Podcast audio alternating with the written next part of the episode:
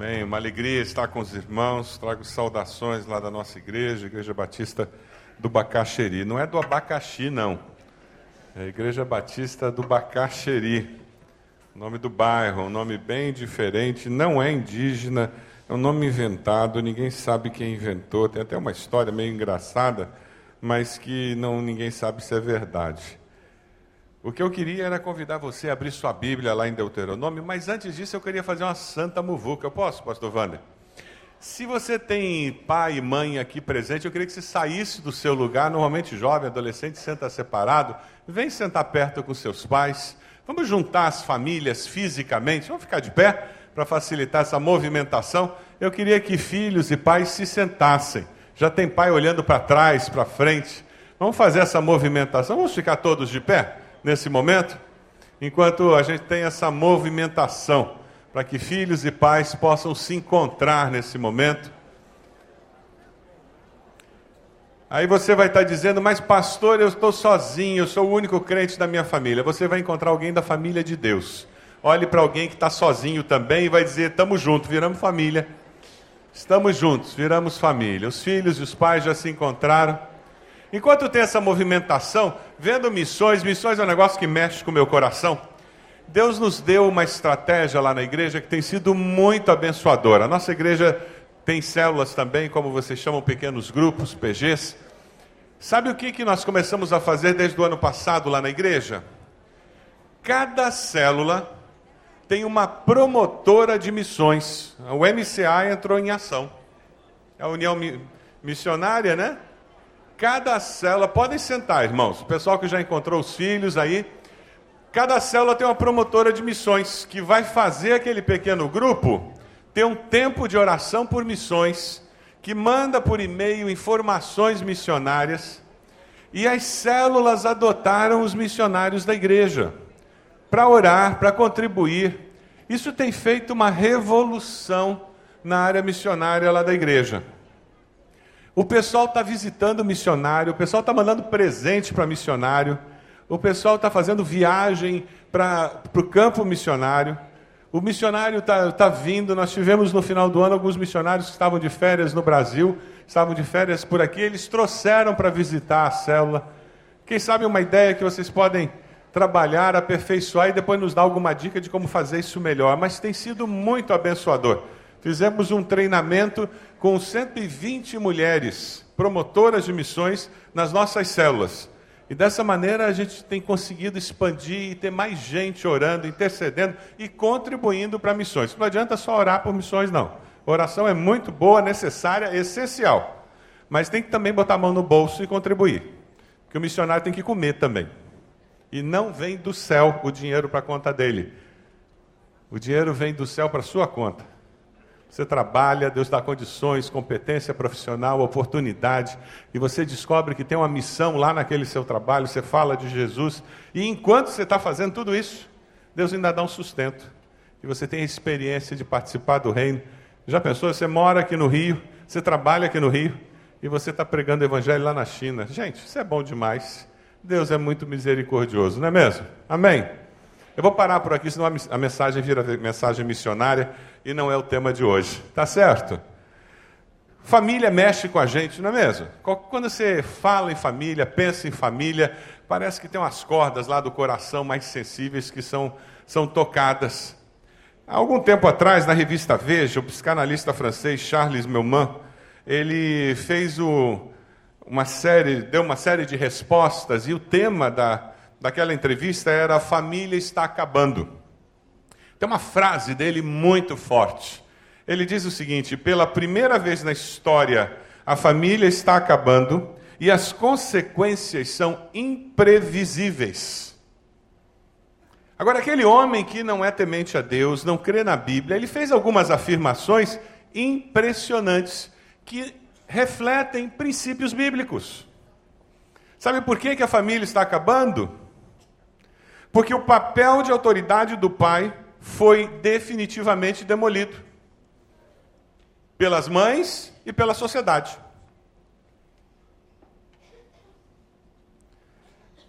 O papel de autoridade do pai foi demolido com o declínio da figura paterna, diz ele. Nossos jovens podem estar menos propensos a batalhar pelo sucesso e estabelecer um ideal de vida. Os filhos estão chegando à entrada da vida adulta sem ter razão para viver, porque sem uma figura de autoridade eles não foram criados com limites e eles não conseguem assim chegar a uma maturidade, a uma consistência para construir a vida e entender que vale a pena construir a vida. E ele faz uma afirmação dizendo: o que me preocupa é que a maioria dos meus pacientes estão entre 18 e 30 anos de idade refletindo uma crise geracional em nossa sociedade. Uma pessoa que não é temente a Deus. Ele falando sobre valores que são caros para nós, vindos da palavra de Deus, da autoridade paterna, a função do homem dentro de casa. Como a estrutura pai e mãe é importante na formação do ser, para que ele chegue na vida adulta de uma forma equilibrada, de uma forma saudável. O nosso grande desafio sempre foi passar a fé para as próximas gerações, não é mesmo? E nós lutamos com algumas características da nossa sociedade muito típicas. A primeira delas é que nós vivemos numa grande cidade com muita gente, mas isolados. Você conhece os seus vizinhos? O carioca é ainda mais dado, ainda conversa mais. Lá no sul, então, que o povo é mais reservado por causa do frio, você mora no mesmo andar, no mesmo prédio e não sabe quem mora do lado. Mas você conhece de dizer bom dia, boa tarde, não é mesmo? Você sabe das necessidades deles? Você tem olhado seus vizinhos como alguém que você pode ministrar e pode abençoar? Na grande cidade nós perdemos isso de vista. Porque a multidão é tão grande que nós nos tornamos anônimos. E nos relacionamos com as pessoas de uma forma anônima e, superficial. E isso começa a afetar não apenas aqueles que não têm o nosso sobrenome. Isso começa a afetar a família nuclear. Uma charge que andou pela internet algum tempo atrás mostrava os pais conversando com o filho. Querido Pedro, como tem estado? Sua mãe e eu estamos bem. Sentimos sua falta. Por favor, desligue o computador e desça a escada para comer algo. Com amor, seu pai.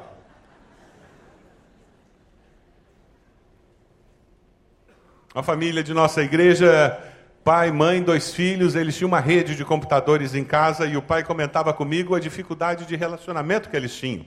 Porque os quatro chegavam em casa, os quatro iam para o computador e os quatro conversavam pela rede. Eles já não colocavam mais a mesa para as refeições. Você sabe que alguns arquitetos e alguns decoradores já estão projetando salas nas casas sem mesa de refeição. Porque as famílias hoje em dia não estão mais usando mesa. Na sua casa, vocês fazem refeições nas mesas? Ou cada um pega seu prato, senta na frente da televisão, do computador, vai para o seu quarto? Então não são apenas as famílias que estão isoladas umas das outras, mas dentro da família nuclear, muitas vezes, os membros estão isolados uns dos outros. Não existe mais intimidade. Quais são as aflições do coração do seu filho, da sua filha? Você sabe mesmo? Quais são as aflições do coração do seu pai e da sua mãe? Você sabe?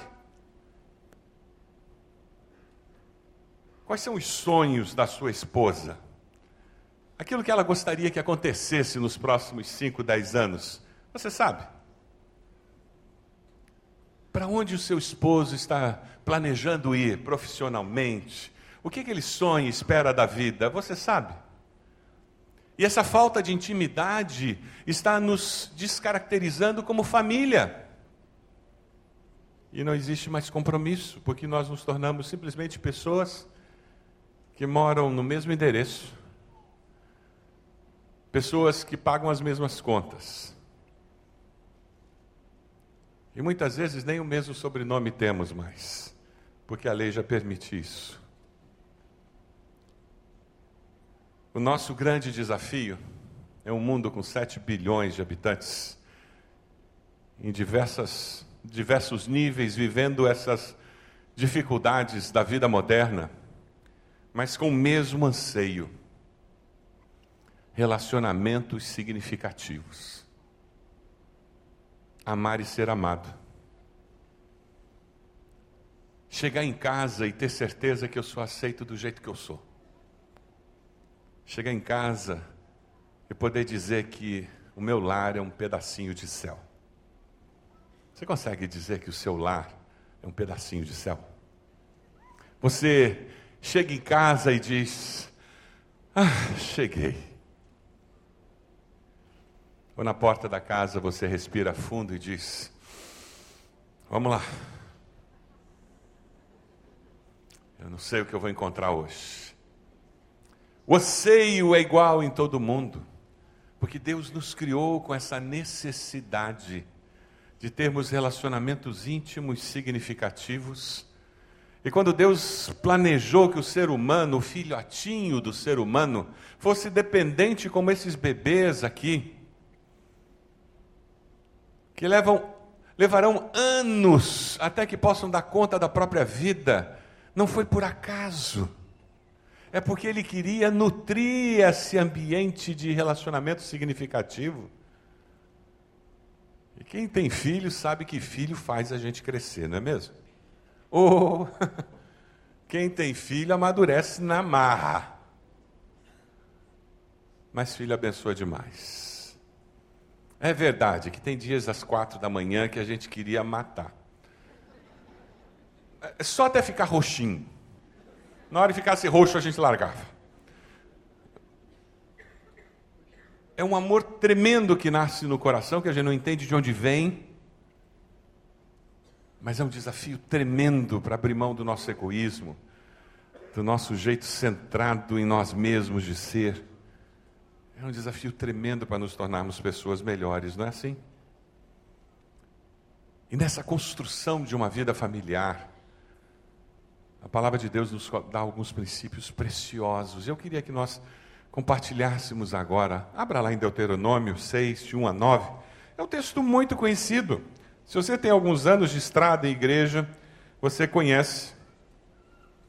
Moisés sabia que a base de uma nação sadia eram lares sadios equilibrados. E nós, pais, somos líderes dessa empreitada. Deuteronômio 6, de 1 a 9. Veja se a pessoa do lado tem Bíblia, se ela se conectou aí, para que todo mundo possa acompanhar. Esta é a lei, isto é, os decretos, as ordenanças que o Senhor, o seu Deus, ordenou que eu lhes ensinasse, para que vocês os cumpram na terra para a qual estão indo, para dela tomar posse Desse modo, vocês, seus filhos, seus netos, veja, gerações, temerão o Senhor, o seu Deus, e obedecerão a todos os seus decretos e mandamentos que eu lhes ordeno todos os dias da sua vida, para que tenham vida longa. Ouça e obedeça, ó Israel. Assim tudo lhe irá bem, e você será muito numeroso numa terra onde manam leite e mel, como lhe prometeu o Senhor, o Deus dos seus antepassados. Ouça, ó Israel, o Senhor, o nosso Deus, é o único Senhor. Ame o Senhor, o seu Deus, de todo o coração, de toda a alma e de todas as suas forças. Que todas essas palavras que hoje lhe ordeno estejam em seu coração Ensine-as com persistência a seus filhos, converse sobre elas quando estiver sentado em casa, quando estiver andando pelo caminho, quando se deitar, quando se levantar. Amarre-as como um sinal nos braços, prenda-as na testa, escreva-as nos batentes das portas de sua casa e em seus portões. Transforme essa palavra em algo existencial para você uma charge que eu gosto muito, fala sobre a dificuldade que o ser humano tem para lidar com as instruções do Criador. E dois amigos conversando, e um deles diz: O que você quer dizer com eu perdi o manual de instruções do Criador? Ontem eu falava sobre a dificuldade que nós temos nessa geração da igreja evangélica brasileira, em que nós estamos perdendo de vista o, a palavra de Deus como base, fundamento da nossa fé. E aqui uma palavra para os irmãos, como presidente da Convenção Batista Brasileira. Eu ando preocupado com a Convenção Batista Brasileira, que é conhecida de todos como a denominação do livro preto da Bíblia. E nos arraiais batistas nós conhecemos as Escrituras, graças a Deus. Mas eu ando preocupado. Muito preocupado. Se nós continuarmos no caminho que estamos indo, daqui a duas gerações, não seremos mais a denominação da Bíblia. Porque para ser uma denominação da Bíblia que valoriza as Escrituras, nós temos que conhecê-la, temos que estudá-la. As estatísticas da nossa escola bíblica dominical atestam que nós não estamos estudando a Bíblia.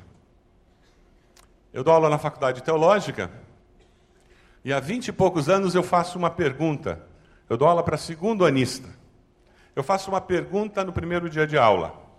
Quantos aqui já leram a Bíblia inteira? O percentual está caindo a cada ano. A culpa não é da faculdade teológica. As nossas igrejas não estão incentivando a leitura da Bíblia. Você já leu a Bíblia inteira?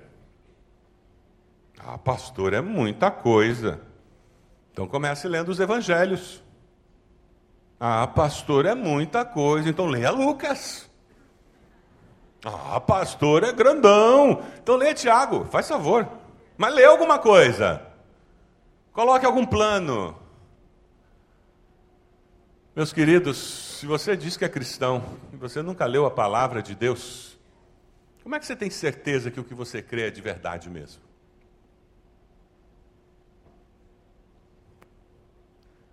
Estamos esquecendo as instruções do Criador. Nos tornamos vulneráveis a qualquer vento de doutrina Qualquer pregador mais inflamado, mais animado, mais bonitinho, mais queridinho, que consiga um programa de televisão mais animado, já nos leva. Povo Batista, vamos voltar para a palavra de Deus. Amém? Leitura diária, culto diário em casa tempo lendo a palavra. Tem tantas, tantos recursos, podcast, tem tanta coisa na internet que você baixa, você vai escutando no ônibus a Bíblia. Tem tantas maneiras hoje diferentes de você aproveitar teu tempo. Mas tudo começa com uma decisão, uma atitude do coração. Eu vou ser alguém que lê as Escrituras com avidez porque eu quero alimentar a minha alma com a palavra de Deus.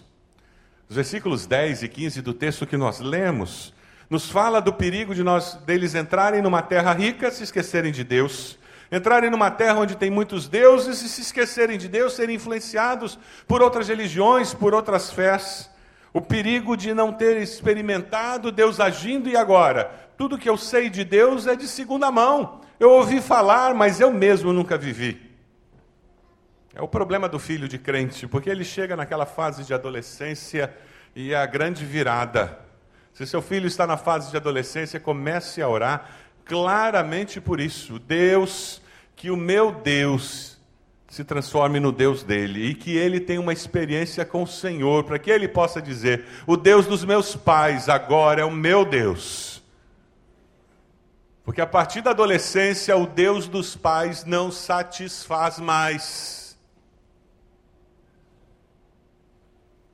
É por isso que o adolescente, o jovem, começa a não querer vir à igreja, achar a igreja chata. Porque ele está vindo numa fé requentada. E fé requentada é que nem café de garrafa térmica. Sabe aquele que colocaram às 10 da manhã e você vai tomar às 4 da tarde? Aquilo dá azia. Fé requentada dá azia. Faz mal. Está todo mundo experimentando Deus naquele culto e eu estou lá olhando e dizendo: que coisa sem graça, o piano desafinou. Porque a minha fé é requentada. Quem sabe você está aqui e você está vivendo fé requentada, em nome de Jesus. Busque a Deus porque você vai encontrar. Que todo aquele que busca encontra, aquele que pede recebe. Eu fiquei até os 19 anos brigando com essa fé requentada, criado em igreja. Eu ia para a igreja por causa das meninas. Tinha umas, igrejas, umas meninas bonitinhas na igreja. E a gente ia, né? Tinha que aguentar aquele culto, oh, troço demorado. A mensagem então não acabava nunca. Mas graças a Deus, um dia o Senhor me alcançou e eu descobri que tinha uma coisa maravilhosa acontecendo, que eu não fazia ideia, que era o mover do Espírito naquele lugar, que era Deus falando. Sabe quem tem que ensinar essas coisas? Pai e mãe. Quem tem que orar por esses jovens, adolescentes, filhos? Pai e mãe. A estratégia de Deus é usar a estrutura familiar. A igreja é só um apoio. Não terceirize a educação espiritual dos seus filhos, a igreja é só apoio.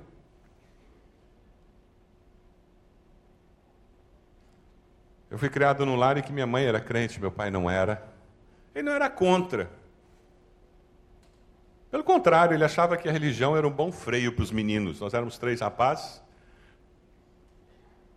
Mas ele não fazia ideia do que ele estava dizendo. E também ele não ia, né? Ele deixava a gente na porta e ia embora.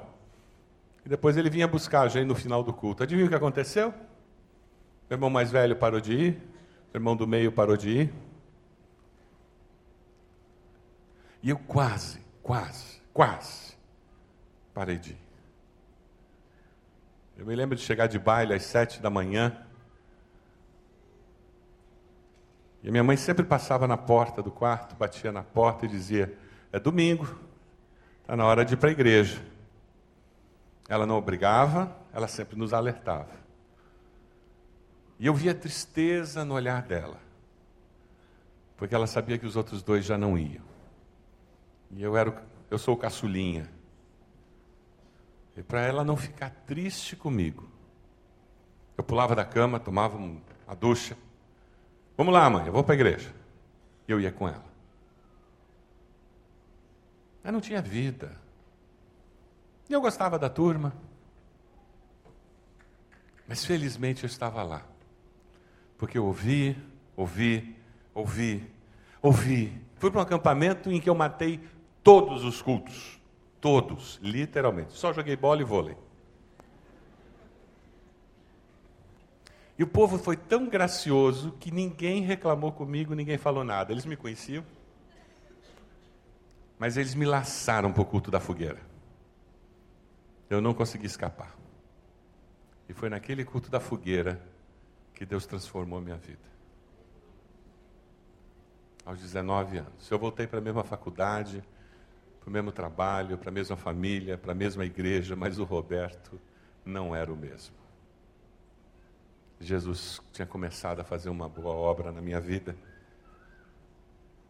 Eu queria destacar o valor da presença masculina no lar. Você que é pai, você tem uma função muito importante. Eu não tive isso no meu lar de origem. E isso foi uma deficiência tremenda. Os homens são sacerdotes, são líderes no lar. Se você tem se sentido mal com isso, se você tem uma cultura de omissão dentro da sua família, eu queria desafiar você a ler dois livros: Silêncio de Adão, do Larry Crabb, e Aventura Masculina, do John Eldredge. Essa aventura masculina é fantástico. Esse livro tem que ser usado nas igrejas com grupos de homens, para resgatar essa figura de masculinidade que a nossa sociedade jogou no lixo. Uma criança foi na escola bíblica e a professora foi visitar durante a semana, chegou na porta, bateu, um senhor com uma lata de cerveja atendeu a porta, camiseta, calção. E ela disse: Eu sou ali da igreja, o seu filho esteve conosco e eu vim aqui fazer uma visita. Ele disse: Coisa de igreja? Do menino? Espera um pouquinho, vou chamar minha esposa. Porque eu aqui sou só o burro de carga dessa família. Eu trabalho, pão comido, teto, o resto é tudo com ela. É assim que você vê a criação dos seus filhos? É tudo com a esposa, você só tem que pagar as contas? Essa é uma percepção muito distorcida do que precisa ser feito dentro da família. Essa percepção não gera relacionamento significativo. Essa percepção destrói a possibilidade de você descobrir o plano de Deus para a família. É interessante porque o plano de Deus para a família começa com o Shema, com a verdade fundamental da religião judaica. Versículos 4 a 9, dê uma olhadinha aí. Do 4 a 9 você encontra o que é conhecido, chamado pelos judeus de Shema, a verdade fundamental. Deus é um só e eu devo amá-lo. Jesus fez referência a isso várias vezes, porque é daí que parte toda a fé judaica. É importante que nós entendamos isso, e quando você constrói a sua família, você parte desse pressuposto. Deus é um só e Ele ama a família, porque foi Ele quem bolou que nós viveríamos em família. E veja no versículo 5 o conselho que Moisés dá aos pais: ame a Deus de todo o coração, priorize esse amor na sua vida e fale desse amor todo o tempo. Não é ame o sucesso nos seus negócios, priorize comprar um apartamento maior, um carro mais novo, um barco mais legal para pescar, e nem fale da vida do pastor, fale mal da igreja, fale mal dos parentes, do governo todo o tempo. Você percebe o foco do relacionamento qual é?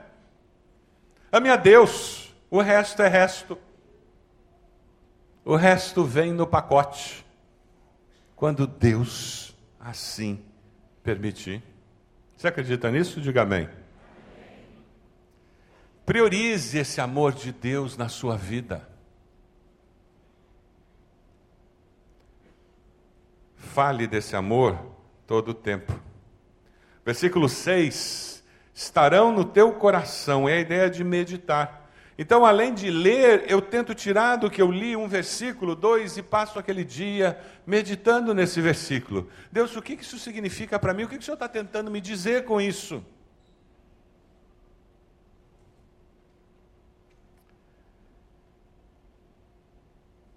Você vai começar a introjetar as verdades eternas e elas começam a fazer parte de quem você é. Eu gosto muito do Garfield ele se encontra com um gato que teve uma experiência complicada. O gato aparece com o rabo todo cheio de curva, ele olha, curioso. Pode ir para o próximo slide. E a grande pergunta é: o gato diz, fique longe das cadeiras de balanço. Ué, por quê? Experiência própria. Quando nós introjetamos as verdades eternas, fica mais fácil identificar as áreas onde nós estamos pecando e precisamos deixar de pecar por ação ou por omissão. Fica mais fácil perceber as promessas de Deus para nos sustentar no meio daquelas provações que surgem. E como elas surgem? Vida adulta é cheia delas. Fica mais fácil a gente esperar contra a desesperança que se abateu. Fica mais fácil discipular nossos filhos, formalmente e informalmente, porque é assim na vida cristã.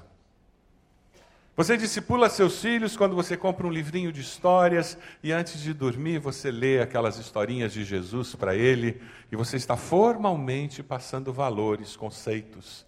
Quando você senta com seu filho adolescente e começa a estudar um livro da Bíblia com ele, você está formalmente discipulando, mas informalmente você discipula quando toca o telefone e você diz: diz que eu não estou isso é discipulado maligno, mas é discipulado. Você está ensinando o seu filho a mentir. E não se assuste, porque sabe para quem que ele vai mentir? Sabe para quem? Para você mesmo. E foi você quem ensinou. Você ensinou que quando você não quer atender, você mente. E aí você vai ligar quando ele está numa festa e ele vai simplesmente desligar o celular e vai dizer que está fora de área para você. Porque ele aprendeu com você que quando a gente não quer falar com alguém, a gente mente. Isso é discipulado maligno. Valores da palavra têm um poder tremendo de ensinar nossos filhos a viver a vida cristã. E de repente eles percebem que quando chega uma cena tremendamente erótica, uma cena até pornográfica num filme, e você simplesmente muda de canal, você está discipulando seus filhos. Os meus olhos são as portas da alma. Eu escolho o que entra por elas. Eu não vou expor os meus olhos a essa cena. Eu não preciso. Eu mudo de canal. E quando você começa a fazer isso, você está discipulando seus filhos. Que existem valores de santidade e pureza na sua vida. E de repente você vai descobrir os seus filhos fazendo a mesma coisa quando eles estão assistindo televisão. Eu queria convidar minha esposa para contar duas historinhas incríveis que a gente teve com relação à oração. A gente sempre focou muito nessa questão de pedir aos nossos filhos que eles orassem por esse assunto, aquele assunto. E o Fernando, quando era pequeno, teve uma experiência muito interessante com camisa de flanela. Estava já bem pertinho do Natal, devia ser lá pelo dia 22, 23, e ele falou: Mamãe, eu já tenho chapéu de cowboy. Nós morávamos no Texas. Eu já tenho bota de cowboy, eu tenho um cinto com uma fivela bem grandona, mas eu não tenho camisa de cowboy. Eu queria uma camisa xadrez de flanela. Aí eu disse, bom filho, veja lá, os presentes já estão embaixo da árvore, a mamãe já comprou, mamãe e papai já compraram para você os seus presentes. Então a verba de presente acabou. Tá bom. Passou o dia, na hora de dormir, nós fomos orar, e para minha surpresa, ele pediu para o Papai do Céu uma camisa xadrez de cowboy. Eu disse amém, fui lá no quarto, falei, Roberto, o menino pediu para o Papai do Céu uma camisa do cowboy. Será que não sobrou? Acho que eu vou ver se sobrou lá naquela bolsinha que a gente bota moeda. Ah, no Walmart tem camisa de cowboy por 5 dólares. Vamos ver se tem. E eu já estava tentando responder a oração do meu filho no lugar de Deus. Mas veio o sábado, nós estávamos almoçando e aquele assunto ficou em suspenso. Para nossa surpresa, batem a porta e era a Mrs. Rice, que era a diretora do departamento infantil da igreja, com uma mala. E ela disse: Olha, eu sei que é hora de almoço, eu não vou demorar. Eu estou passando aqui para deixar uma mala com todos os presentes do neto da minha amiga, que acabou de falecer, de leucemia. E ela pediu para eu passar na casa dela e tirar todos os presentes que tivessem o nome do David debaixo da, da árvore. E eu, eu não sei porque eu vim parar aqui na tua casa, mas o menino tem a idade do Fernando, tinha a idade do Fernando, quatro anos. Então você fica com o que você quiser e dê o resto para as crianças lá da missão. Na época nós trabalhávamos com uma missão hispana. Gente, sabe aquele choque que você leva? Primeiro que você fica emocionada, triste, pensando no drama daquela família às vésperas do Natal, perdeu uma criança de quatro anos. Mas nós paramos ali, eh, oramos, fizemos a refeição e o Fernando com o olho na mala, né? O olho na mala. Gente, quando a gente abriu aquela mala, tinham três camisas de cowboy: uma vermelha, uma azul e uma marrom. Muitos brinquedos, muitas outras roupas e o meu filho disse: Pai, eu acho que eu não vou ficar com tudo isso, né, pai? Eu só pedi uma camisa de cowboy. Então eu vou escolher uma dessas e o resto vamos levar lá para a missão e distribuir para as crianças. Tem um amigo pantito que é mais ou menos do meu tamanho. Acho que essas outras roupas vai dar no pantito. Gente, que lição. Que lição. Não tenta resolver aquilo que teu filho já entregou para Deus. E segunda, não seja egoísta. Por isso que Jesus disse que a gente tinha que ter o coração como o coração de uma criança. E essa, essa história marcou demais para nós. E a gente conseguiu se segurar para não responder no lugar de Deus as orações dos nossos filhos. Amém. É, É gostoso quando a gente vê o, a criança acreditando em Deus. Deixe seus filhos acreditarem em Deus. Põe o cinto de segurança e prepare-se, porque Deus vai fazer alguma coisa. É entre ele e Deus, entre ela e Deus. E Deus está te dando a oportunidade de você estar na primeira fila. Que coisa boa! Eu me lembro um dia que eu cheguei do trabalho, a, a cena que eu encontrei foi a Ede, a Heloísa e o Fernando. O Fernando devia ter uns sete anos, a Heloísa um, uns três anos. Os três ajoelhados ao redor do cachorro. Nós tínhamos um dálmata, impondo as mãos. Eu parei o carro, olhei aquilo e disse: O que está acontecendo? Nosso cachorro estava com câncer já há algum tempo. E eu sabia que ele tinha que ir no veterinário, que tinha que fazer uma cirurgia. O cachorro fez a cirurgia e o veterinário disse que, olha, ele tem seis meses de vida, porque já chegou no cérebro. Então é importante vocês, se querem ficar com alguma coisa dele, cruzar e tudo, porque não dura mais do que seis meses, o príncipe. E aí ele chegou em casa com ele ainda anestesiado, colocou no canil Aí o Fernando chegou da escola com a Heloísa e quando a Ede falou, ele começou a chorar e disse: Ah, não, eu não estou preparado para perder o meu cachorro. Mãe, se ajoelha aí porque nós vamos orar para Deus curar meu cachorro. E foi isso que eles fizeram. E às vezes nós adultos temos mania de dizer: para com isso, bobagem, menino. O veterinário já disse: viva a aventura de fé dos seus filhos. Isso é discipulado prático. E quando eu cheguei em casa, eles estavam ajoelhados. Eu peguei o fizinho da oração, oração de cura na melhor estilo. Simples, objetiva, e dizendo, ele não estava preparado para perder o cachorro dele. Simples, por isso, Deus, cura meu cachorro. Os pais que são incrédulos cruzaram o cachorro, nós ficamos com um filhotinho, porque o outro cachorro ia morrer. E num canil que cabia um, nós tivemos o drama de ter dois cachorros, porque o cachorro morreu de velho. E são histórias que estão gravadas na história da nossa família. O entendermos a importância de discipular nossos filhos faz com que a gente comece a ter histórias com Deus como família.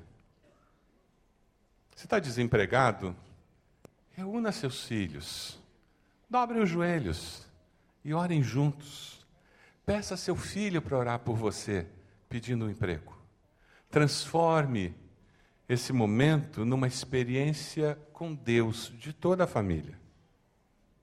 Tem doença na família?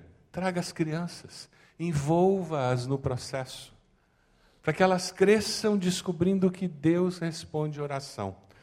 E olha, eu tenho descoberto que Deus ouve oração de criança. Deus ouve. E essas histórias criam cola entre nós. Porque o resto da vida você pode citar essas histórias, porque são histórias da nossa família. Dê uma olhadinha lá no 8, 9, é sobre isso que Moisés está tentando falar quando ele diz: atarás na mão, na testa por sinal, depois no 9 ele diz: escreverás. Ou seja, os filhos vão receber através de todos os seus sentidos a fé. Eles vão ser expostos à fé. Lembra que eu perguntei ontem? Abre a porta da sua casa, entra na sala. Tem alguma evidência de que Jesus reina naquele lugar? De que essa família ama a Deus? Na minha casa, na, na sala de visita, tem um Novo Testamento. Bonito, capa de couro, todo incrementado lá. Mas está lá. Na Copa tem um versículo. A gente arrumou um quadro bonito lá que tem um versículo.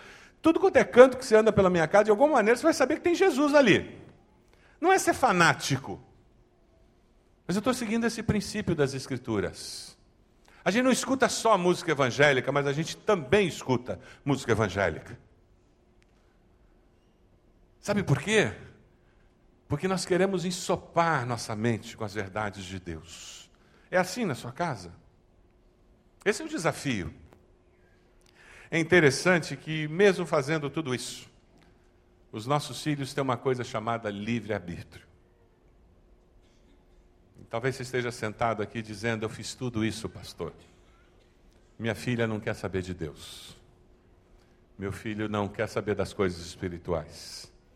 Eu tenho um livro para você, Trazendo o Seu Filho de Volta.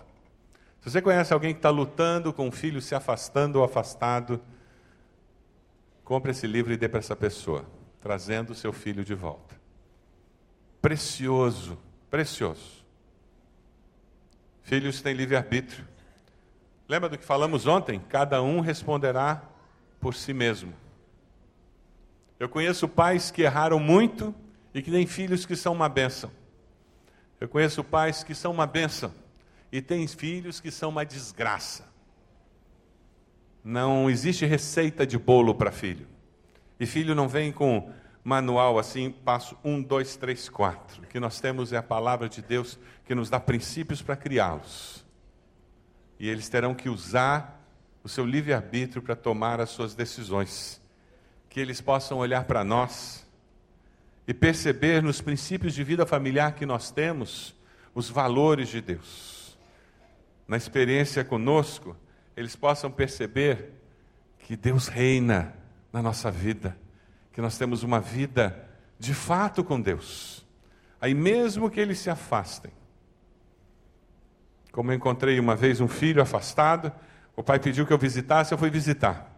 Homem casado já, com filhinhas. Achei muito interessante. Eu disse: Você sabe por que eu estou aqui? Seu pai me pediu. Ele disse: Eu sei, meus pais estão sempre preocupados comigo. Pastor, antes da começa a conversar, deixa eu deixar uma coisa bem clara. Se tem dois cristãos nessa terra que são sinceros, verdadeiros e que amam e temem a Deus, é o meu pai e a minha mãe.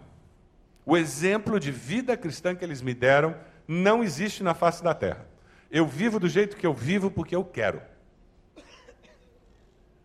Eu disse: Olha, eu fico contente, porque você tem um referencial para saber de onde você veio e para onde você pode voltar. Pela graça de Deus, hoje ele está de volta para o reino de Deus está de volta à comunhão da igreja, servindo a Deus. Eu queria aplicar essa mensagem em algumas áreas bem específicas. A primeira delas é que, para que nós possamos trabalhar esses relacionamentos significativos, nós temos que tomar uma decisão. Nós temos que dedicar tempo aos nossos filhos e um ao outro. E desculpe todo o arrazoado da minha geração, a minha geração foi a geração que disse: olha, o importante não é a quantidade de tempo, é a qualidade. Já ouviu isso? Balela, mentira, racionalização imbecil. Precisa de quantidade e qualidade, as duas coisas. E esse é um desafio para quem mora no centro urbano. Quem gasta duas, três, quatro horas indo e vindo para o trabalho Quantos pais hoje em dia saem antes dos filhos acordarem e retornam quando eles já estão dormindo? Vida doida que nós vivemos. Vida maluca no centro urbano. Mas nós precisamos dedicar tempo aos nossos filhos e um ao outro. Quando nós nos encontramos, nós temos que atualizar o que, que aconteceu, como foi seu dia, o que você fez, o que você não fez, por que você fez. Só assim nós acompanhamos o movimento que acontece dentro da pessoa. Seres humanos são assim, eles estão em constante mudança, em permanente estágio de mudança. Se nós não mantemos esse diálogo, se nós não nos interessamos um pelo outro, nós vamos nos distanciando um do outro. E nós precisamos de tempo para isso. Aí talvez você não possa ver a novela. Eu não sei nem o nome dessa nova. Antes era Salve Jorge, agora não sei qual é o nome. Talvez você não possa gastar quatro, cinco horas na frente da televisão. Puxa, que pena, sua cultura vai diminuir. Talvez você não possa gastar três horas no Facebook. Puxa, você não vai estar tão informado.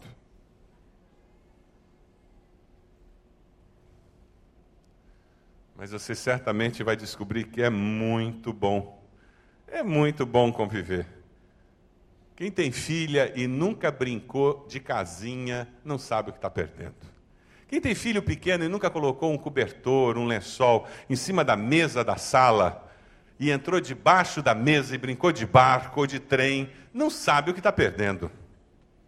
Quem mora numa casa e nunca rolou na grama com os filhos, não sabe o que está perdendo. Me lembro quando meu filho comprou num bazar lá da igreja uma barraca para dois lugares, uma tenda para dois lugares. E ele queria acampar, porque queria acampar, e eu não queria acampar, eu odeio acampar. Eu sou urbano ao extremo. Qualquer coisa que passa de colchão, do bom é ruim. E ele queria acampar e eu, finalmente Deus me iluminou. E foi uma ideia brilhante. A barraca foi montada no fundo da casa. Aí a minha esposa dormiu uma noite, eu dormi outra noite, e a gente lia história com lanterna. A gente ficou nessa brincadeira um bom tempo, até que o jardineiro descobriu que tinha um ninho de jararaca no terreno do lado, e ele descobriu um filhote de jararaca embaixo da barraca. Aí nós montamos a barraca e acabou a brincadeira. Mas são histórias que você constrói que fazem a sua família. Dê uma olhadinha nesse vídeo que conta uma dessas histórias.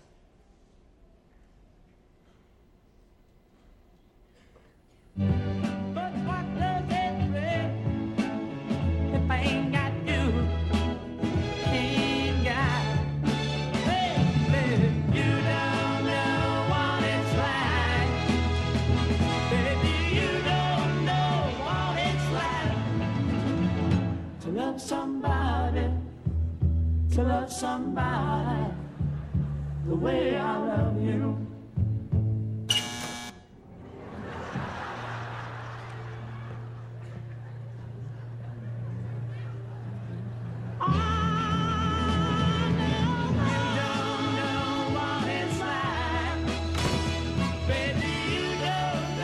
Em nossa casa aconteceu algo parecido. A Ed estava brincando de maquiagem com a Heloísa, nossa filha, quando era pequena. E a Heloísa estava se maquiando e maquiando a Ed, e colocando sombra, batom e tal. Aí eu telefono e digo: Ed, gasolina vai subir amanhã. Lembra daquele tempo que gasolina subia? Era aquela fila no posto. Lembra disso? Eu liguei da igreja: Ed, gasolina vai subir, corre no posto e enche o tanque porque está vazio. Não teve dúvida, ela levantou, pegou a chave e foi. Ela disse que quando chegou a vez dela, ela entregou a chave para o pro frentista. O rapaz arregalou, olhou para ela. Tá bom, senhora quer gasolina. E saiu, ela disse, por que, que ele está assim? Virou o retrovisor e começou a dar risada, porque uma sombra era roxa, a outra era verde. Ela tinha batom subido até aqui, a bochecha era azul. Ela tinha esquecido o que a Elisa estava fazendo nela. Gastar tempo com eles, construir essas memórias, elas são preciosas demais. Vale a pena. Um, uma outra aplicação dessa mensagem preciosa e que, e que você vê ali, o, Moisés, quando fala isso, ele é um exemplo, é um homem que submete à vontade de Deus de uma forma incrível. É nossos filhos verem que nós estamos dispostos a nos submetermos à vontade de Deus. Eu fui filho de militar, mudei pelo Brasil inteiro cada dois anos, mas não existia essa conotação da vontade de Deus. E muitas vezes eu fui revoltado, porque eu deixava meus amigos para trás. Nossos filhos precisam descobrir que nós mudamos de emprego, o padrão de vida caiu ou subiu. Foi por causa da vontade de Deus. Que nós estamos vivendo sob a vontade de Deus. Que você vai comprar aquele, aquele tênis que ele quer, você vai trocar de carro, não, porque é a vontade de Deus para a nossa vida. Lembra de José, pai de Jesus? Ele casa com Maria porque foi a vontade de Deus. Ele foi para Belém, obedece ao anjo, foge para o Egito porque é a vontade de Deus. Ele cria Jesus, que não era seu filho de sangue, como seu filho, porque era a vontade de Deus. Ele ensina a Jesus a palavra de Deus, ele ensina a Jesus uma profissão, porque era a vontade de Deus. Um texto muito conhecido nosso fala: E crescia Jesus. Vamos ler juntos? E crescia Jesus em sabedoria. Ao submeter-nos à vontade de Deus, nós vamos valorizar o estudar a palavra, o conhecer a palavra. Alguém aqui já pagou aula de recuperação para os filhos? Alguém já teve que pagar? Levanta a mão aí. Olha aí, oh, abençoados. Eu também já paguei. Alguém aqui já pagou aula de recuperação da escola bíblica para os filhos? Não tem aula de recuperação da escola bíblica? Quando a gente falta assim um domingo ou dois domingos, não faz aula de recuperação? Não precisa? Percebe dois pesos e duas medidas?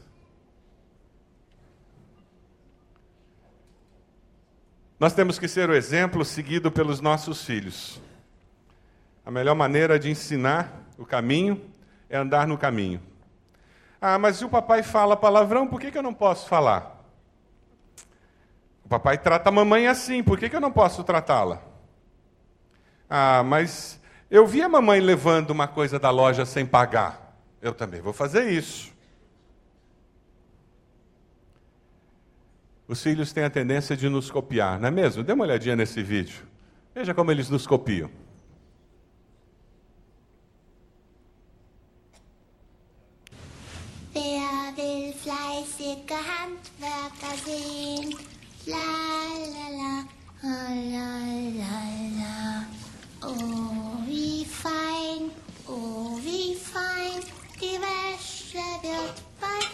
Fertig sein. Fleißig Ela está lavando a louça como a mamãe faz. Eles nos copiam. Com a imaturidade que eles têm, com as limitações que eles têm, mas eles fazem o melhor deles. É por isso que é tão importante você, pai, você, mãe, quando você grita com seus filhos, quando você bate, espancando ao invés de disciplinando, você chamá-los e pedir perdão. Ah, que exemplo. Você ensina que quando a gente erra, a gente pede perdão. Sabe, meu filho, eu estava nervoso, eu agi mal. Ah, como é bom você mostrar humildade, que você tem a capacidade de reconhecer que você não acerta o tempo todo. Sabe, pai e mãe falando, por favor, meu filho, você pode pegar aquilo para mim? Olha, muito obrigado, minha filha, por você ter, ter ajudado a colocar a mesa hoje para mim. Ensina a importância de um relacionamento respeitoso, amável. Como nós precisamos ser exemplo. E nós somos desafiados também a ter um conceito diferente de sucesso. O que é ser um bom pai, uma boa mãe? É dar roupa cara, uma casa boa, um bom colégio para os filhos? Não. De jeito nenhum. Ser um bom pai e uma boa mãe é dar de si mesmo aos filhos. Que é isso que eles precisam e é isso que eles querem. Muitos pais que negligenciaram os relacionamentos familiares para ganhar dinheiro, para poder dar mais coisas para os filhos, chegam à vida adulta querendo trocar todo o dinheiro que eles conquistaram por uma família que eles não têm. E muitos que fizeram a escolha das prioridades certas. E que talvez não ganharam tanto dinheiro. Talvez num período da vida os dois não trabalharam. Talvez não conseguiram todas as promoções que os outros colegas da empresa tiveram. Porque intencionalmente a família estava em primeiro lugar. Como escolha, eles tomaram essas decisões e colheram as bênçãos que vêm do Senhor. Que Deus nos ajude a ensinar nossos filhos que a nossa família é mais importante do que qualquer bem material ou qualquer atividade.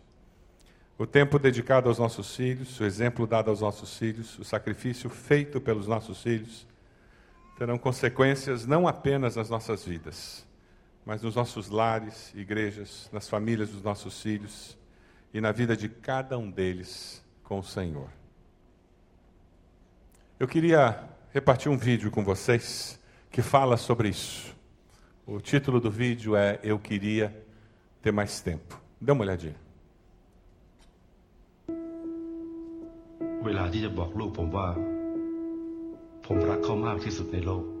ลุก เข้าใจเขามากกว่านี้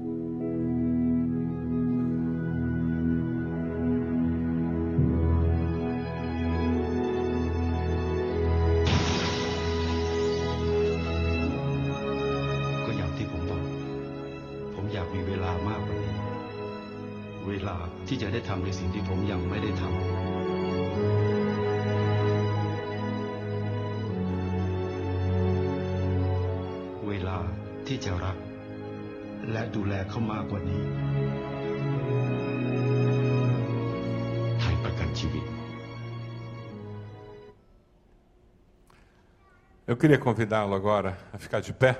Nós vamos ler um texto que nos fala sobre nossas famílias. Eu queria que você desse as mãos aí para a sua família. Um tempo de família. Vamos ler juntos esse texto? Agora, por tua bondade, abençoa. Mais adiante. Isso. Agora, por tua bondade, abençoa a família de teu servo para que ela continue para sempre na tua presença, pois o que tu, Senhor, abençoas, abençoado está para sempre. Tem algum perdão que precisa ser pedido aí para os seus filhos? Alguma coisa que você ouviu aqui, calou fundo no teu coração e você precisa dizer: Pô, filho, minha filha, me perdoa. Quem sabe você tem que dizer: Olha, vamos tentar começar de novo? Vamos tentar melhorar nessa área. Esse é tempo de conversa em família. Você que está com a sua família aí, use esse tempo. E nós vamos ter um tempo de oração, de consagração, em que você vai colocar sua família diante do altar do Senhor. Tempo de dedicação ao Senhor. É tempo de confessar e pedir perdão. Faça isso. Feche seus olhos onde você está dizendo: Senhor, eu, eu quero ter uma família como o Senhor quer, com os valores do Senhor sendo vividos lá em casa, porque eu sei que a minha casa vai ser um pedacinho de céu, Deus. Vai ser o lugar onde as pessoas vão ser amadas, respeitadas, aceitas como elas são, estimuladas a crescer e se tornarem tudo o que o Senhor quer que elas sejam. Deus, esse é o sonho, por isso que eu casei, Deus, por isso que eu tive filhos. Deus, é isso que eu quero. Quem sabe você está dizendo, eu queria tanto que meus pais entendessem isso. Eu queria tanto viver num lar onde isso acontecesse. E você, como filho, pode ser peça-chave para que essa transformação aconteça. Depois que eu acertei minha vida com Deus, Deus conseguiu restaurar o meu relacionamento com meu pai que não existia. Eu me sentia rejeitado porque eu não era o filho predileto. E Deus curou meu coração. E porque Deus curou meu coração, eu consegui restaurar meu relacionamento com meu pai. E eu agradeço tanto a Deus. Que alguns anos depois de eu acertar minha vida com Deus, o meu pai faleceu. Aos 56 anos de idade. Mas eu estava bem com ele. Eu descobri um pai que eu não sabia que eu tinha, porque Deus curou a minha alma. E com a alma curada, Deus permitiu que o nosso relacionamento fosse restaurado. Quem sabe é essa que tem que ser a sua oração nessa manhã. Deus restaura esse relacionamento quebrado. Faz esse milagre que só o Senhor pode fazer. Só Deus pode intervir na sua família e transformá-la em tudo aquilo que você sonha que ela seja. Tempo de consagração, tempo de dedicação ao Senhor. Você quer tomar uma decisão hoje? Você quer ter uma família segundo o plano de Deus, o propósito de Deus? É esse o desejo do teu coração? Eu queria que você conversasse aí com a sua família.